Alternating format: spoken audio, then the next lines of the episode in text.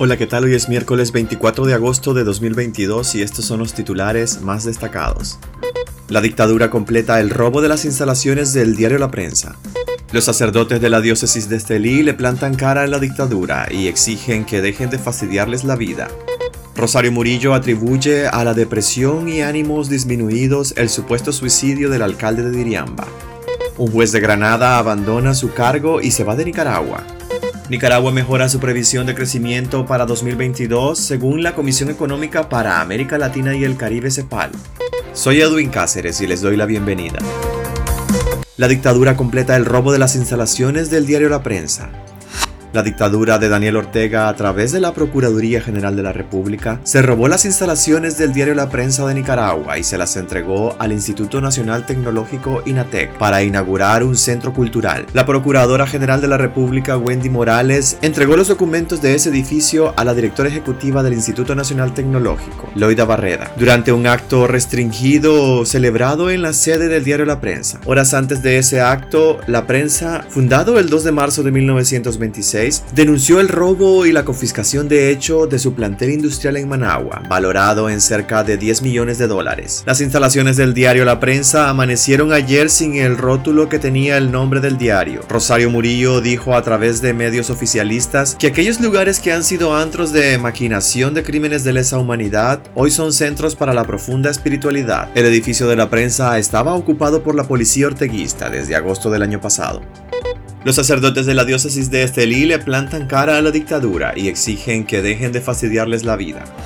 Los sacerdotes de la diócesis de Estelí, que también comprende los departamentos de Madrid y Nueva Segovia, exigieron a la dictadura liberar a su obispo, Monseñor Rolando Álvarez, y rechazaron con firmeza los señalamientos del oficialismo contra la Iglesia Católica. Les hacemos un llamado a la conversión y a dejar de fastidiarnos la vida, déjennos trabajar en paz, liberen al obispo, a los sacerdotes y laicos, y el Señor se apiadará de ustedes si es que se convierten de corazón. Monseñor Rolando Álvarez cumple hoy 21 días de estar preso. Monseñor Rolando Álvarez fue sustraído de la curia episcopal de Matagalpa la madrugada del pasado viernes y fue llevado a arresto domiciliario en Managua, tras permanecer 15 días bajo secuestro policial impuesto por la dictadura. Cinco sacerdotes, dos seminaristas y un camarógrafo que le acompañaban fueron llevados detenidos a la Dirección de Auxilio Judicial conocida como el Chipote. El clero de Estelí demandó al régimen respetar la constitución política de Nicaragua. Hacen lo que les da la gana con las leyes, las manipulan, las crean por decreto para encarcelar a los ciudadanos. Y recuerden, nadie debe estar por encima de la Constitución. Eso que ustedes hacen sí es fomentar el desorden y la zozobra en este sufrido país, señalaron con firmeza.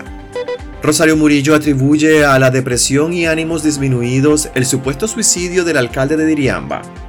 El régimen se pronunció sobre el supuesto suicidio del alcalde de Diriamba, Fernando Baltodano Velázquez. Lo hizo Rosario Murillo este martes en su alocución de mediodía, en la que dijo que el edil tomó una decisión dolorosa, sugiriendo que fue un suicidio influenciado por la depresión. El alcalde fue encontrado en su camioneta con un balazo en la cabeza. Y aquí estamos también, compañeros, enviándole un gran abrazo a la familia de nuestro alcalde, el compañero Fernando Baltodano, quien ayudó ayer tomó una decisión trágica y dolorosa para todos ellos y también para las familias de Diriamba que han contado con su trabajo todos estos años. La versión que oficializó Rosario Murillo es la del suicidio, aunque en redes sociales circula la posibilidad de que haya sido asesinado, en base a una foto en la que la posición del arma indica que pudo haber mano criminal y que la escena se montó. Baltodano cumplía su segundo periodo consecutivo como autoridad municipal, antes había llevado las riendas de la ciudad de 2004 2008.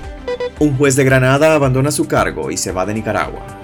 El juez de ejecución y embargos de la circunscripción sur, Juan Ramón Jarquín Reyes, abandonó su cargo y posteriormente huyó del país de manera clandestina, reveló una fuente del Poder Judicial a Despacho 505. Antes de ser nombrado en ese cargo era fiscal del Ministerio Público y el lunes ya no se le vio por ningún lado, explicó la fuente. El juez tenía a cargo los casos de los departamentos de Granada, Carazo y Rivas. Una de las sorprendidas con la salida del judicial fue la magistrada del Poder Judicial Ileana Pérez, coordinadora de la circunscripción sur. La magistrada, al ver que no aparecía por ningún lado y que el despacho se encontraba acéfalo, orientó buscarlo en su casa y en la de sus familiares, pero nadie dio razón de él, relató un funcionario judicial. En la oficina encontraron una carta donde confirmaba que abandonaba el cargo. Fuentes judiciales indican que habría salido a Costa Rica para después dirigirse a Estados Unidos.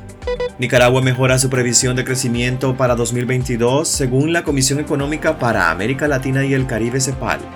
La Comisión Económica para América Latina y el Caribe, CEPAL, ha mejorado las proyecciones de crecimiento de Nicaragua para este 2022, al estimar un aumento del 3%, un punto más con respecto al pronóstico del año pasado. Se estima que el aumento para toda la región latinoamericana sea del 2.7%, aunque alertó que el escenario es muy complejo. La estimación del crecimiento de la Comisión Económica para América Latina y el Caribe dista de las proyecciones del Banco Central de Nicaragua, que estimó en su informe del estado de la economía y perspectivas del mes de mayo, un crecimiento entre el 4 y el 5%, mientras que la inflación se mantendrá entre el 6 y el 7%. El organismo dependiente de la Organización de las Naciones Unidas, con sede en Santiago de Chile, aseguró en un nuevo estudio que la desaceleración económica se ha visto profundizada por los efectos de la guerra en Ucrania y las crecientes limitaciones que enfrenta la política macroeconómica interna para impulsar crecimiento.